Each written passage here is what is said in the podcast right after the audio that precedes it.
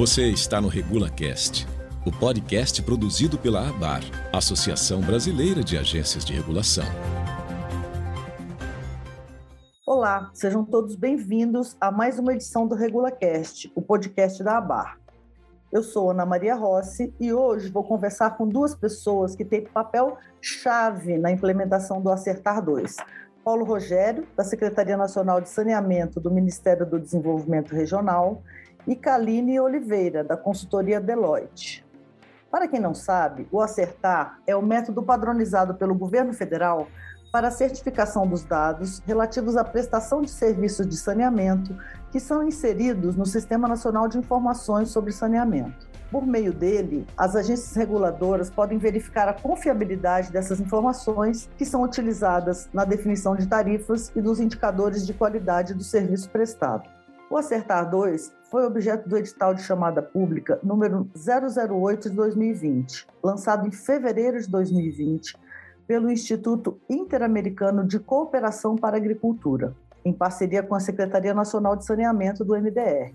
O objetivo do edital era selecionar as agências reguladoras que receberiam assistência técnica terceirizada para a implementação das primeiras certificações a acertar no Brasil.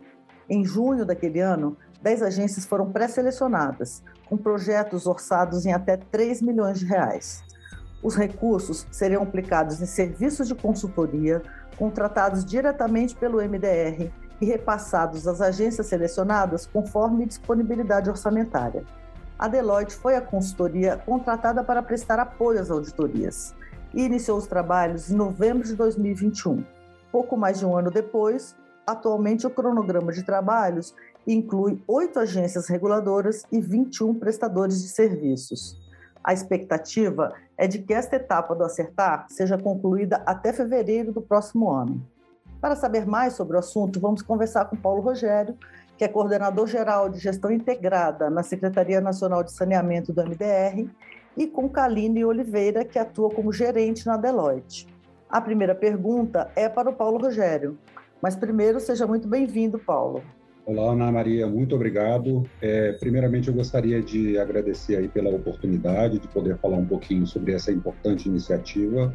Parabenizar a ABAR por esta oportunidade né, de falar um pouco mais sobre esse importante projeto. É uma iniciativa que, para nós, ela é muito cara, né? Haja vista que ela agora consta da previsão legal, né? A gente tem ela aí atribuída dentro da, da perspectiva de implementação do novo marco então, é, é um projeto para nós que hoje é de extrema relevância. Ótimo, Paulo. Você pode detalhar um pouco mais para a gente o que se pretende exatamente com esta etapa do Acertar? Pois não, Ana Maria. É, eu, você já fez uma, uma introdução que eu considero importante, mas eu gostaria apenas de contextualizar um pouco melhor para o nosso ouvinte o porquê dessa iniciativa. O Sistema Nacional de Informações sobre Saneamento, o SNIS, e futuramente o SINISA, ele se constitui atualmente como uma das fontes de informações mais importantes que temos. Isso porque ele é o maior e mais relevante banco de dados de saneamento do país, com informações e indicadores registrados desde 1995. No entanto, assim, é, apesar de tudo isso, né, dessa grandeza, apesar da quantidade de informações, a sua aplicação é, é, dentro do ambiente regulatório ela tem sido limitada é, levando em conta algumas questões. Né? Hoje a gente tem alguns aspectos que nos traz, ou pelo menos é, nos traz de fato algumas preocupações. E a gente acaba ouvindo aí muita crítica em relação a isso. Né? A primeira é o caráter das informações serem declaratórias, né, autodeclaratórias, né? Isso faz com que os prestadores eh, declarem as suas próprias informações sem que haja uma análise prévia por um órgão independente. Né? Então, isso acaba sendo motivo de, de, de, questionamento em relação à confiabilidade dessas informações. Temos o aspecto também da classificação. Os dados declarados não são classificados quanto à sua qualidade. E aí isso prejudica, é, é, é por muitas vezes, as análises comparativas de eficiência e outros indicadores que são avaliados junto aos prestadores, né, ou pelo menos entre prestadores. Temos também a questão do rateio e alocação, que não são dotados de critérios padronizados para alocação de custos, né, custos de sistemas, custos integrados, custos administrativos, né? E isso também né, dificulta análises comparativas entre as informações e seus diferentes prestadores. Né? Por fim, a gente tem também um aspecto que é muito por falado, que é a questão da defasagem. As informações são publicadas com uma defasagem que normalmente é, a gente conseguiu reduzir, a gente tinha essas informações sendo publicadas com um período, com uma periodicidade maior que um ano, a gente reduziu isso para publicar dentro do mesmo ano da coleta, ou seja, é, já fazem três anos que nós temos esse, temos feito esse esforço no sentido de garantir que as informações sejam publicadas dentro do mesmo ano da coleta, né?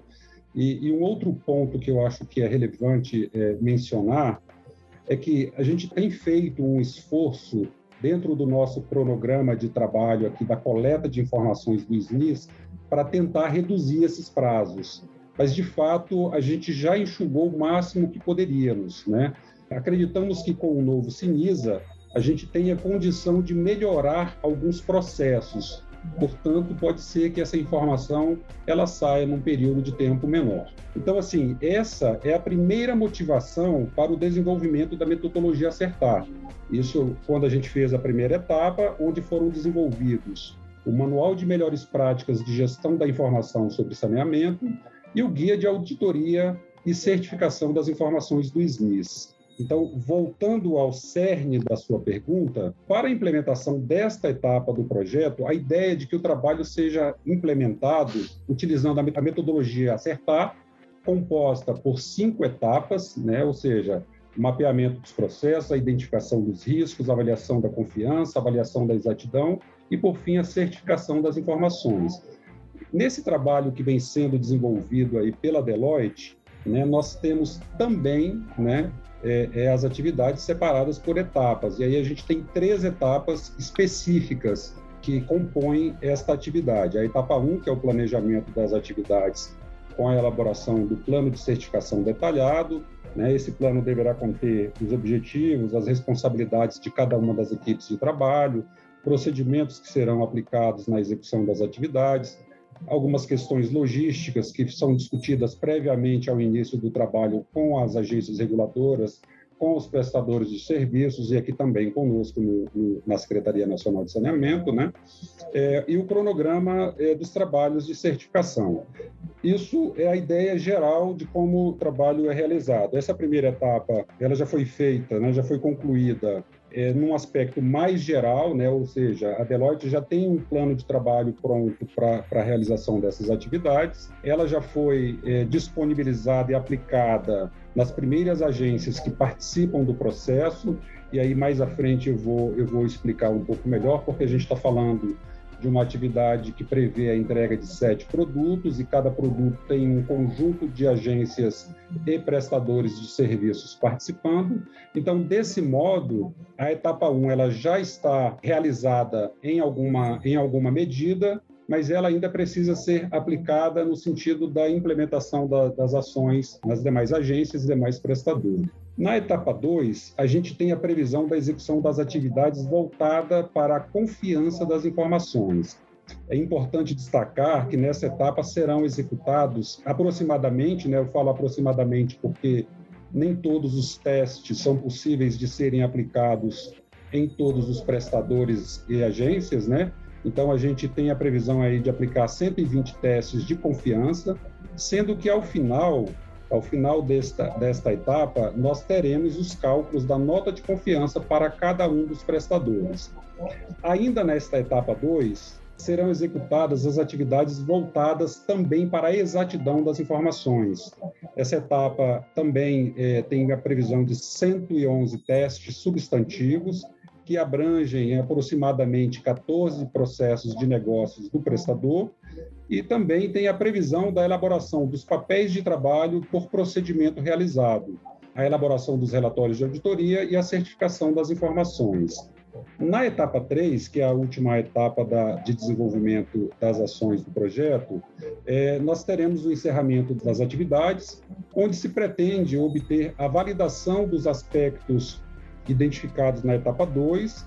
Né, isso será submetido, essa validação será feita pelos prestadores de serviços e agência, e agência reguladora, e na ocasião a ideia é que seja apresentado o plano de ação, o cálculo final da nota de certificação, bem como o relatório a ser encaminhado. Esse relatório, inclusive, ele é sigiloso, né, porque ele é o relatório da auditoria propriamente, e ele é encaminhado ao prestador de serviços e às agências, aí contemplando os aspectos identificados, as, as evidências coletadas, as documentações relacionadas às atividades eh, desenvolvidas, né, bem como as, as recomendações que serão feitas é, a cada um dos prestadores.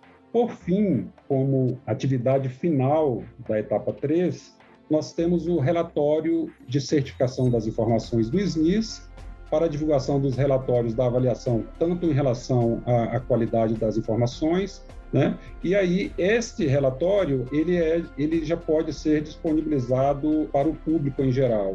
E a ideia é que ele seja publicado no site da agência, né, da agência reguladora, e também aqui no site do SNIS, como, como temos feito com os relatórios que já estão sendo apresentados. Me esclarece uma coisa, a certificação, ela é produto final da etapa 2 ou da etapa 3? A certificação ela acontece durante a etapa 2.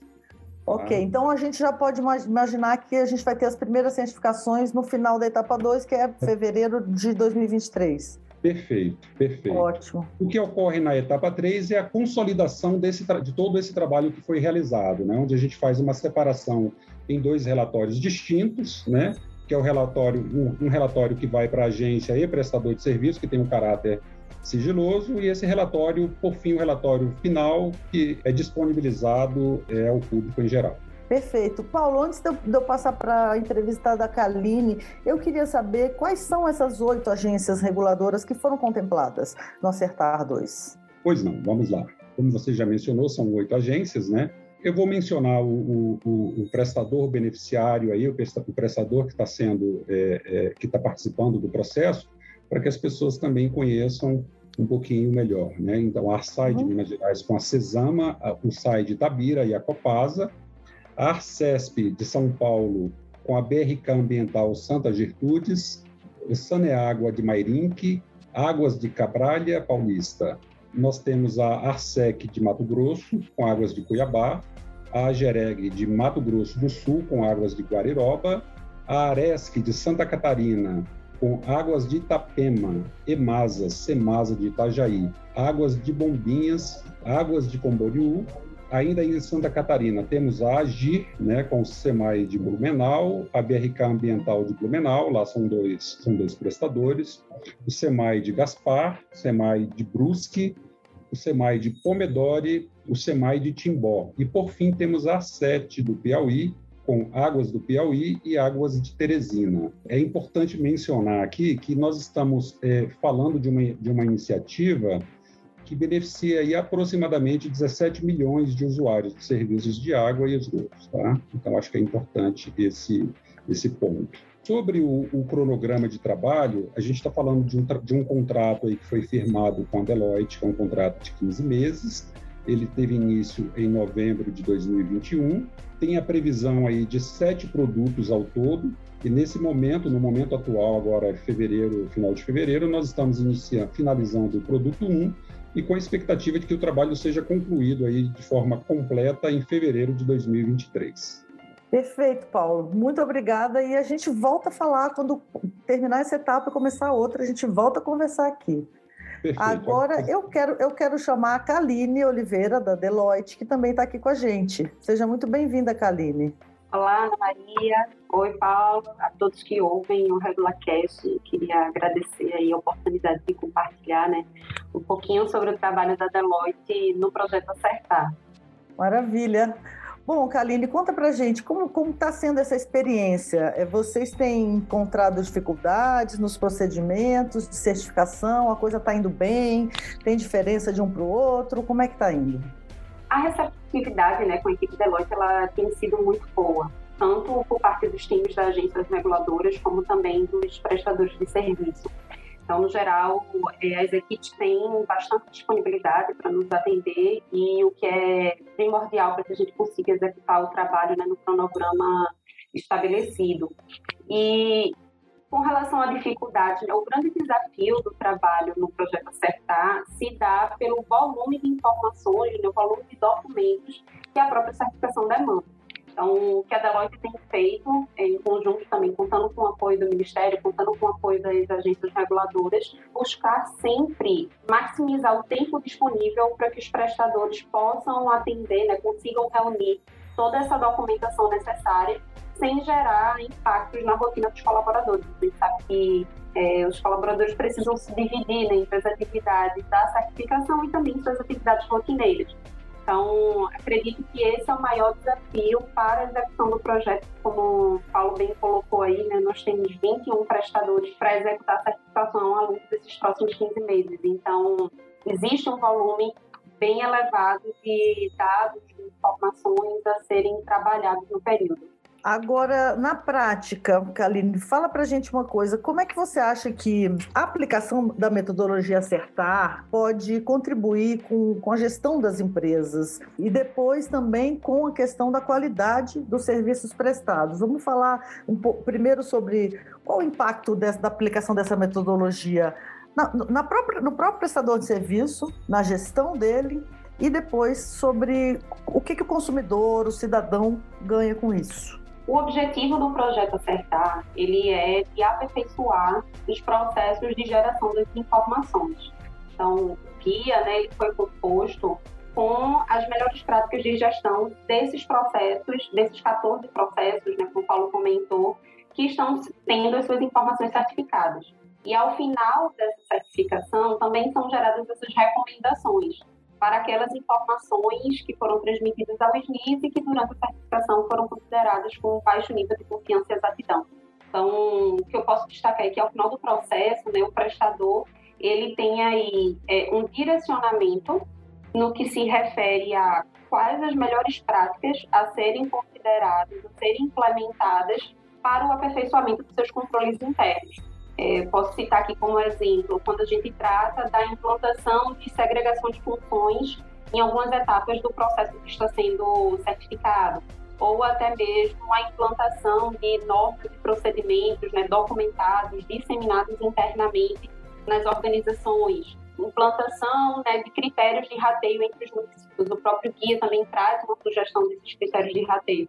Então, são boas práticas de gestão e os prestadores, eles participam da certificação, eles têm acesso e eles têm o debate né, dessas práticas aplicadas a alguns processos. Então, é um grande benefício aí que a gente pode destacar com o processo de certificação para esses prestadores. Com relação aos é, benefícios que a população pode ter, uma vez que a gente tem um processo de negócio né, melhor gerenciado um processo de negócio com menos, menos risco associado, né, com seus riscos mitigados, nós temos produtividade, nós temos menor impacto financeiro também nas organizações, desperdício, redução, é, um potencial de redução de gastos, de despesas, uma vez que os processos são melhor controlados.